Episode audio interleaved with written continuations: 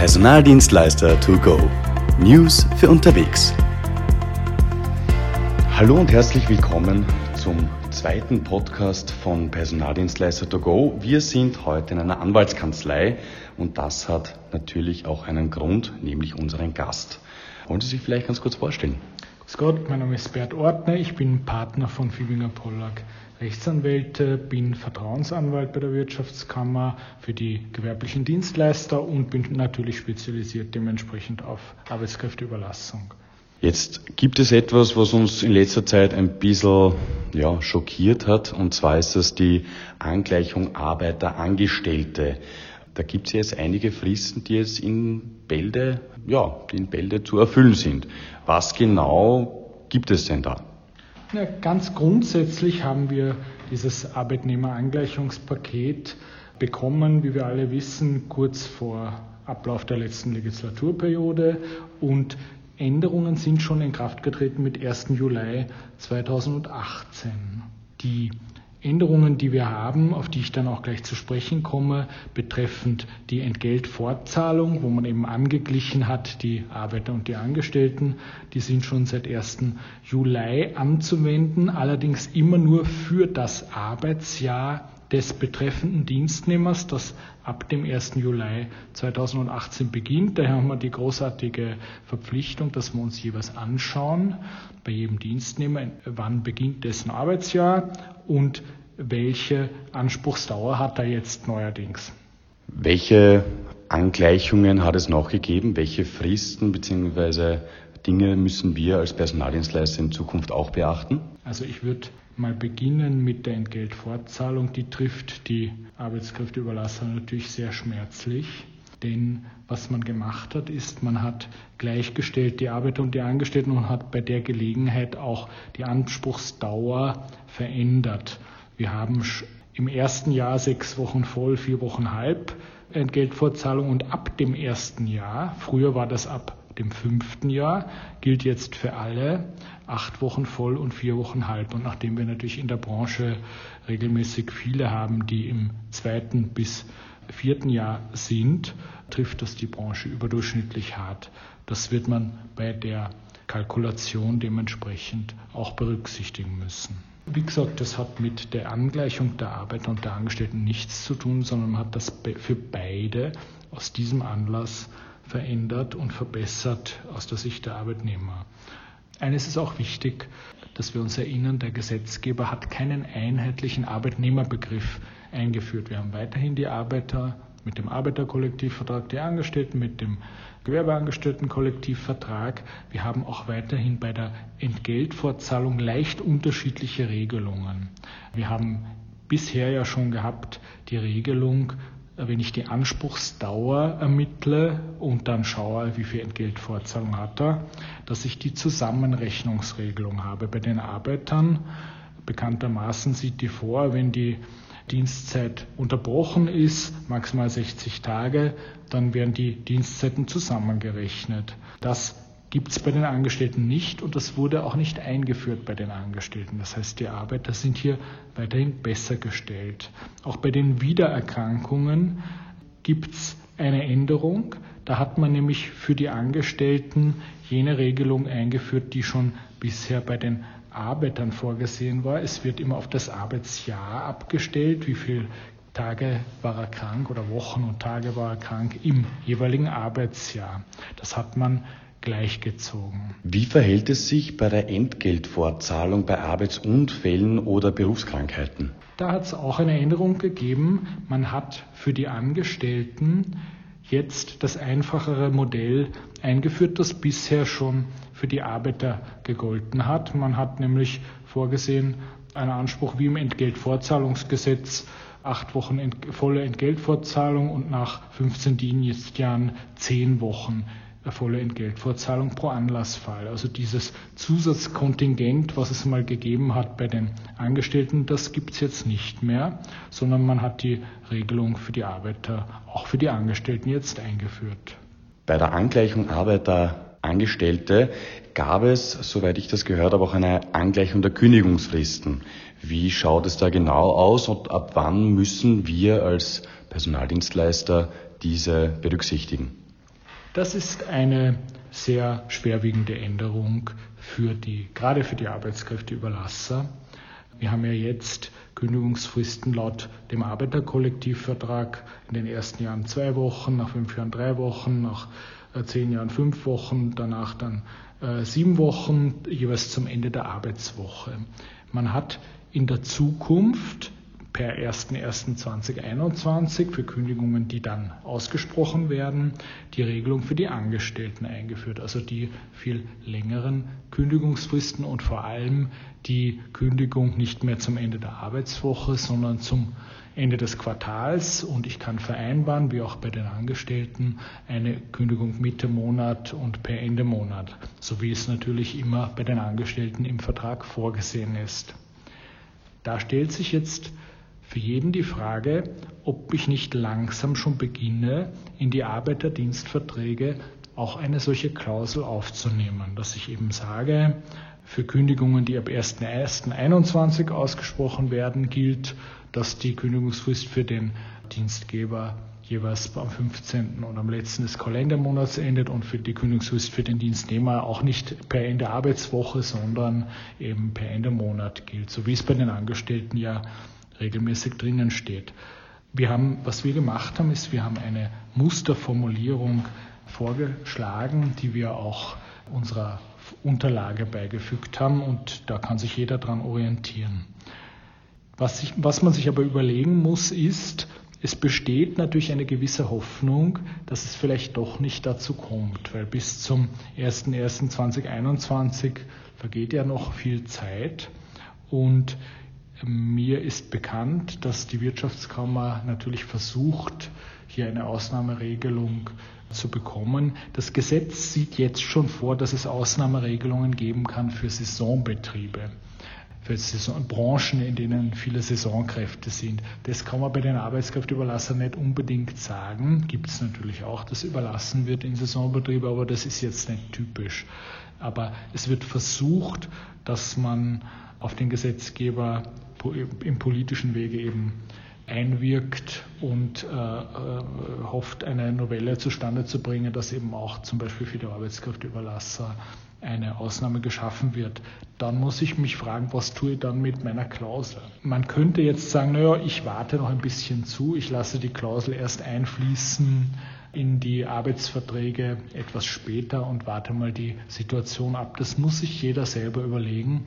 Es hängt auch damit zusammen, wie langfristig tendenziell meine, Arbeits, äh, meine Arbeitskräfte eingesetzt werden und ob ich jetzt Arbeiter habe, die tendenziell auch lange Einsätze haben wo ich dann schon mir überlegen muss, wird der mir dann im 20er Jahr, im 21er Jahr noch was unterschreiben mit einer anderen Kündigungsregelung oder wird er sagen, nein, unterschreibe ich nicht, warum sollte ich?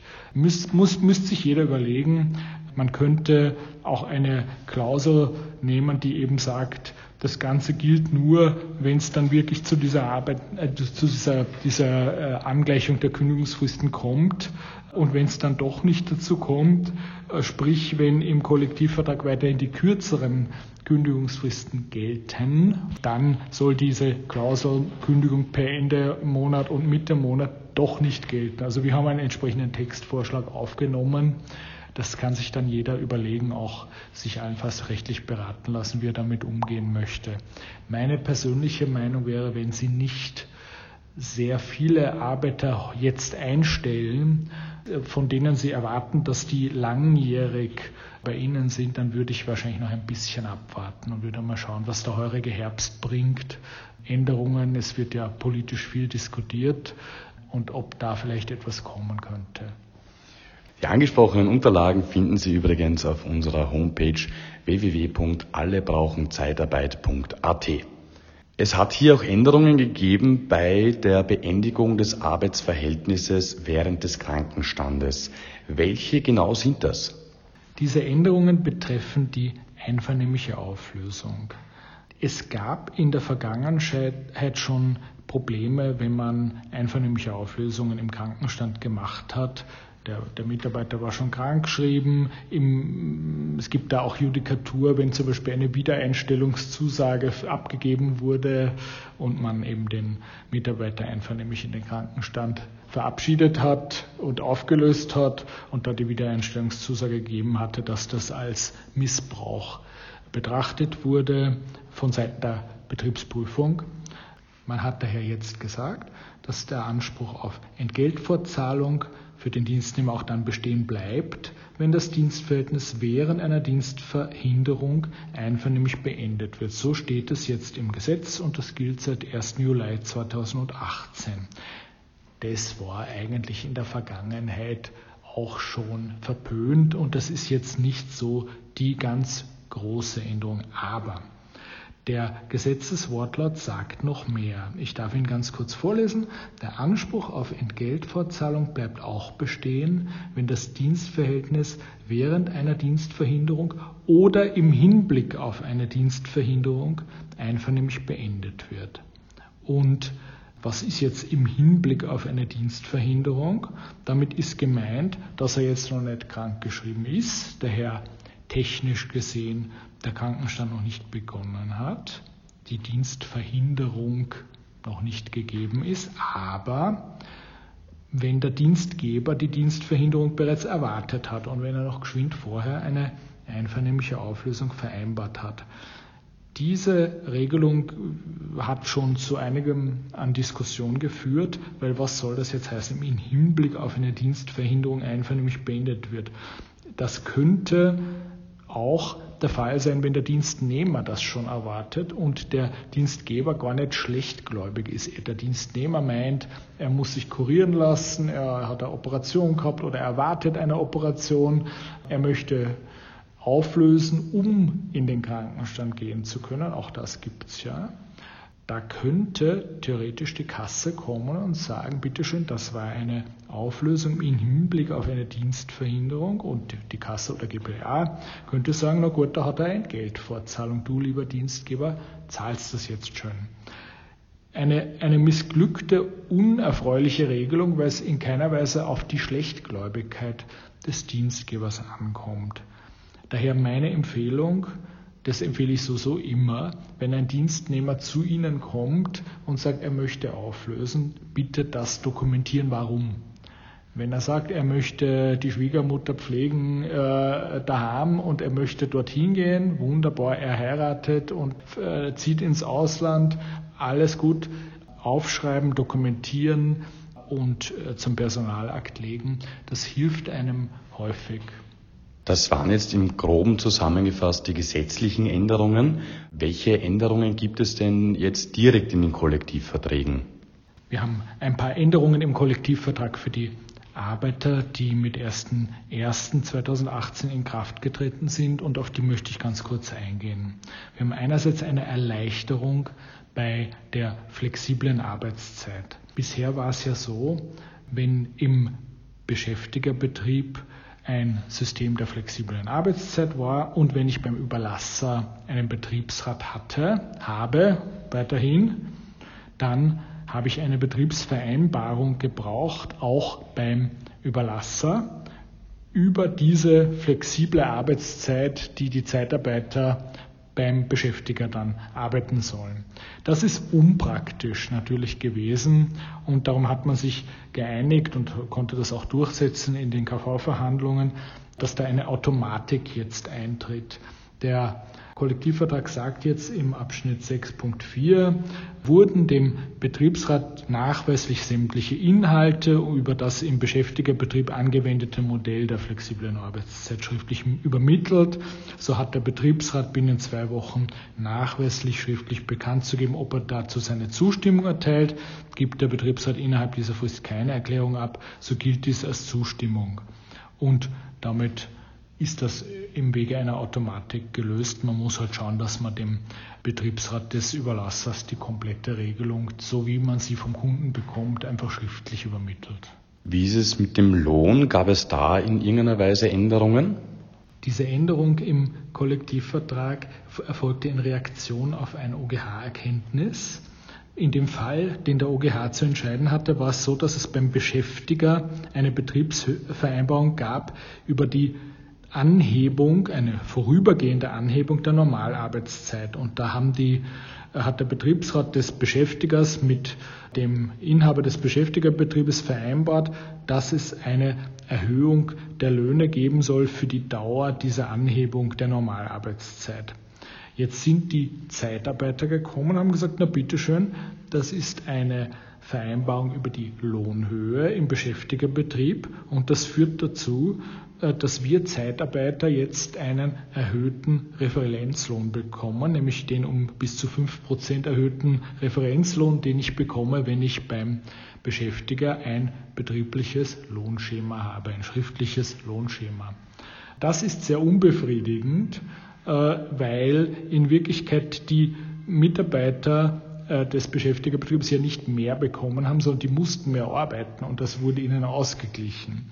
Und darum hat der Kollektivvertrag jetzt gesagt, und das konnte erfreulicherweise durchgesetzt werden, bitte diesen erhöhten Referenzlohn, den gibt es nicht, wenn diese Vereinbarung im Beschäftigerbetrieb einfach nur dazu dient, dass ein Lohnausgleich für eine verkürzte oder verlängerte Normalarbeitszeit gewährt werden soll, weil ja dann die Leute dort nicht besser gestellt werden, nicht stärker überzahlt werden und daher es auch nicht angemessen ist, diesen um fünf, bis zu 5 Prozent erhöhten Referenzlohn zu geben. Bitte Achtung, das gilt erst ab 01.01.2018. Das heißt, wenn Sie in der Vergangenheit schon solche Fälle hatten, wo es beim Betriebsrat eine Betriebsvereinbarung oder eine schriftliche Vereinbarung über die Lohnhöhe gab im Beschäftigerbetrieb, dann ist ihnen nur für die Zukunft geholfen, nicht für die Vergangenheit. Für die Vergangenheit führt das dennoch dazu, dass diese 5% weiterhin anfallen. Änderungen gab es auch beim persönlichen Erscheinen während den Stehzeiten. Welche Änderungen gab es da genau? Also da hat man im Kollektivvertrag eine Regelung getroffen.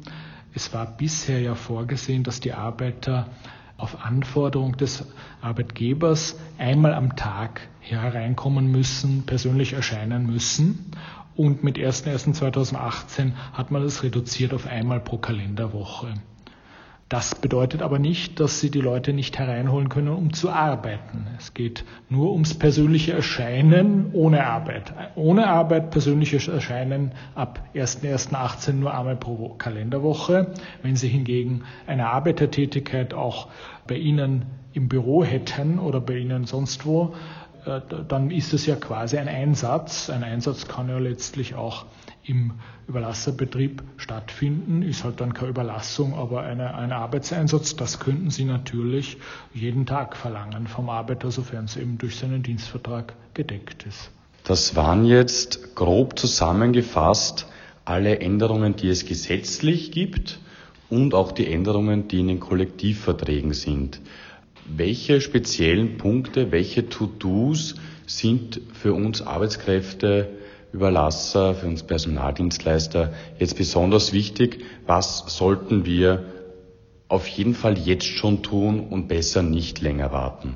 Also ich würde empfehlen, den Personalverrechnern die Regelungen über die Entgeltfortzahlung bei den Arbeitern, Angestellten natürlich näher zu bringen, gerne auch die Unterlage zu übermitteln, die kann man ja runterladen, auch verschicken und das auch bei der Kalkulation entsprechend zu berücksichtigen.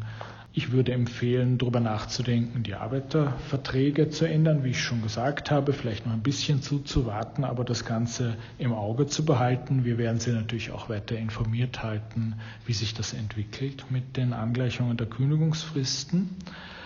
Die Regel, die neue Regelung mit der Beendigung des Arbeitsverhältnisses während des Krankenstandes durch einvernehmliche Auflösung bitte ja im Auge behalten, dass man möglichst die Gründe mitteilen sollten. Wenn jemand sagt, er möchte selber kündigen, hätte aber lieber einvernehmliche Auflösung, dann würde ich im Zweifel die einvernehmliche Auflösung nicht machen. Wenn der, wenn der ganz sicher selber kündigt, dann mache ich lieber keine einvernehmliche Auflösung. Nachher wird er uns kurz darauf krank und dann habe ich eine Diskussion mit der GPA äh, ob ich vielleicht eine Entgeltfortzahlung mir da eingetreten habe aufgrund dieser einvernehmlichen Auflösung. Das vermeide ich natürlich, indem ich die Leute selber kündigen lassen, wenn ich weiß, sie wollen eh gehen.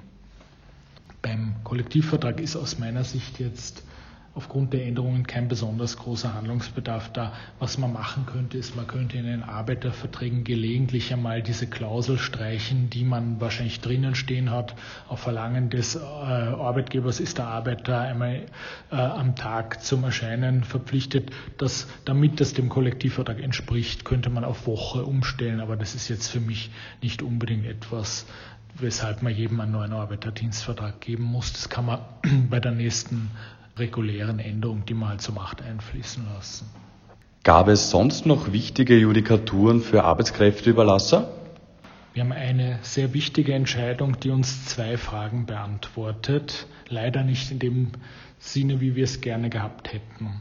Fall war der, dass der Kunde eine ich sage unter Anführungszeichen Betriebsvereinbarung, eine unechte Betriebsvereinbarung gehabt hat über eine 36-Stunden-Woche.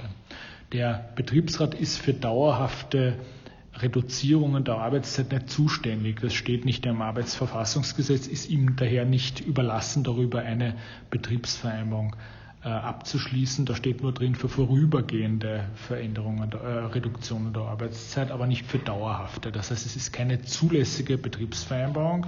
Dennoch gab es so etwas beim Kunden. Es war eine sogenannte unechte Betriebsvereinbarung. Davon spricht man immer, wenn die nicht vom Arbeitsverfassungsgesetz vorgesehen ist. Und wir wissen, das steht in der EU-Leiharbeitsrichtlinie und auch im AÜG, die haben ja das einfach nur abgeschrieben, wir haben für die Dauer der Überlassung die verbindlichen Bestimmungen allgemeiner Art, die beim Beschäftigerbetrieb gelten und die sich auf Arbeitszeit und Urlaub beziehen, anzuwenden. Jetzt wusste niemand, was sind verbindliche Bestimmungen allgemeiner Art. Das sagt uns weder die EU-Richtlinie noch sagt uns das, das AÜG. Und wir haben immer vertreten im Sinne der Branche, naja, das sind eben die Betriebsvereinbarungen. Die Arbeitnehmerseite hat immer gesagt, das sind nicht nur die echten Betriebsvereinbarungen, klar, sondern das sind auch die unechten Betriebsvereinbarungen. Die unechten Betriebsvereinbarungen gelten ja im Wege der Betriebsübung und finden so Eingang in jeden einzelnen Arbeitsvertrag. Wir haben gesagt, na, das ist nicht so, weil die gelten ja dann individuell in jedem einzelnen Arbeitsvertrag und daher sind es keine allgemeinen Regelungen. Der OGH hat das jetzt entschieden, war auch ein bisschen zu erwarten, leider, und hat gesagt, nein, nein, also auch die unechten Betriebsvereinbarungen sind verbindliche Bestimmungen allgemeiner Art betreffend Arbeitszeit und Urlaub, in dem Fall Arbeitszeit. Und Daher musst du, lieber Überlasser, das auch anwenden. Deine Mitarbeiter arbeiten daher auch nur 36 Stunden. Der Überlasser in dem konkreten Fall hat Folgendes gemacht und hat gesagt, ich stelle diese Leute von Anfang an Teilzeit ein mit 36 Stunden. Die müssen ja dann beim Beschäftiger auch nur 36 Stunden arbeiten und ich zahle sie daher auf Basis des, in dem Fall war der, war der Überlassungslohn eben höher beim, weil der KV des Beschäftigers höher war. Äh, ich zahle denen eben nur 36 statt 38, 38,5 Stunden und betrachte sie als Teilzeitkräfte. Der oberste Gerichtshof hat gesagt, nein, das wäre eine Umgehung, denn der Überlasser muss ja ohne dies diese 36-Stunden-Regelung anwenden und daher darf er nicht die Mitarbeiter in Teilzeit anstellen. Das ist natürlich für einen äh, Überlasser ein, eine relevante Judikatur. Das heißt, er muss sich anschauen, ob er solche Teilzeitverträge hat, die, die, wo man genau die Teilzeit genommen hat, die eben beim Beschäftiger als Arbeitszeitmodell gilt, die reduzierte Wochenarbeitszeit als Teilzeit vereinbart hat mit den Dienstnehmern und wenn ja, dann muss man sich überlegen, wie man damit umgeht und sich allenfalls rechtlich beraten lassen. Wie schaut es mit der Haftung des Überlassers gegenüber dem Kunden aus? Gibt es hier etwas, was sich geändert hat? Es hat sich überhaupt nichts geändert, aber es, ist, es bleibt, wenn Sie so wollen, erfreulich. Wir haben immer wieder die Situation, dass wir mit Kunden konfrontiert sind, großen Konzernen, die Musterverträge für den Bezug von Leistungen haben, die Einkaufsbedingungen haben und in denen drin steht, der Vertragspartner haftet für beste Qualität der Leistungen seiner Dienstnehmer und im Falle des Verzuges findet eine Ersatzvornahme statt und wenn Schäden angerichtet werden, dann haftet der Vertragspartner dafür. Und der oberste Gerichtshof sagt ja schon äh, seit etlichen Jahren und in zahlreichen Entscheidungen nein. Der Überlasser, der ist ja nicht so wie ein Werkvertragsunternehmer, der, äh, der erbringt kein Werk, der erzielt jetzt in dem Sinne nicht einen Erfolg, so wie ein Werkvertragsunternehmer erzielen müsste, sondern seine Leistung besteht darin, dass er arbeitsbereite Dienstnehmer zur Verfügung stellt. Aber er verpflichtet sich nicht zur Erbringung der tatsächlichen Leistungen oder zur Herbeiführung eines bestimmten Leistungserfolges. Er, der Überlasser hat daher nur für die durchschnittliche fachliche Qualifikation einzustehen. Mein klassisches Beispiel ist immer, der Überlasser schuldet jemanden, der einen Pilotenschein hat, und der Beschäftiger muss diesen Menschen dann in einen Simulator setzen und muss schauen, ob der auch fliegen kann, ob der das auch beherrscht. Der Überlasser muss nur prüfen, hat er einen gültigen Pilotenschein. Und das wird von Seiten der Beschäftiger oft ignoriert und in dem Fall, den der OGH zu entscheiden hatte, ging es darum, dass sogar die allgemeinen Vertragsbestimmungen des Kunden vereinbart waren, die sich aber erkennbar auf Werkverträge bezogen haben. Das beobachten wir sehr häufig. Und wo natürlich drin stand, der Vertragspartner, Klammer auf, Überlasser haftet für alles Mögliche. Und der oberste Gerichtshof hat diese Bestimmungen einfach gar nicht angewendet und hat gesagt, na, die waren hier offensichtlich nicht gedacht für so ein Vertragsverhältnis, wo es nur die, um die Überlassung von Arbeitskräften, aber nicht um die Erzielung eines Erfolges geht und hat, hat in Erweiterung seiner bereits bestehenden Judikatur gesagt, also Überlasser, du haftest nicht für den Erfolg und du haftest nicht einmal dann, wenn das in den AGB drinnen steht für den Erfolg. Und äh, das ist sehr erfreulich. Ich würde natürlich trotzdem empfehlen, die AGB des Kunden zu lesen und Widerstand zu leisten, wenn da einfach was drinsteht, was nicht angemessen ist, vor allem hier, wenn Sie gar kein Werk erbringen, sondern nur unter Anführungszeichen Arbeitskräfte überlassen. Aber es ist ein gutes Argumentarium gegenüber dem Kunden, wenn man sagen kann, also erstens, wir haften nicht und zweitens, selbst wenn das in deinen AGB steht, dann wird der oberste Gerichtshof die nicht anwenden. Bitte streich das doch gleich.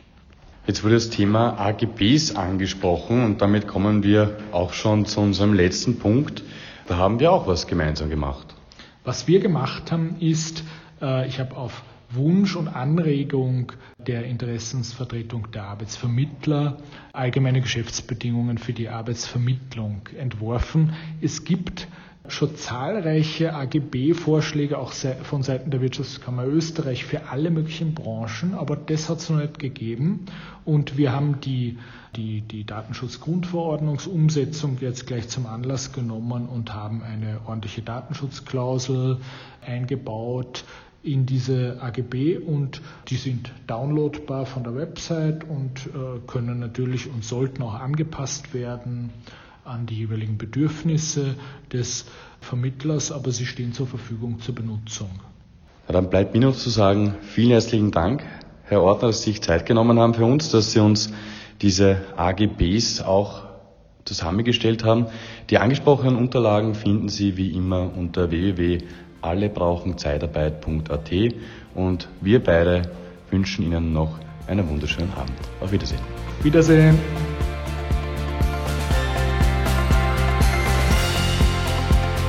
Das war Personaldienstleister to go.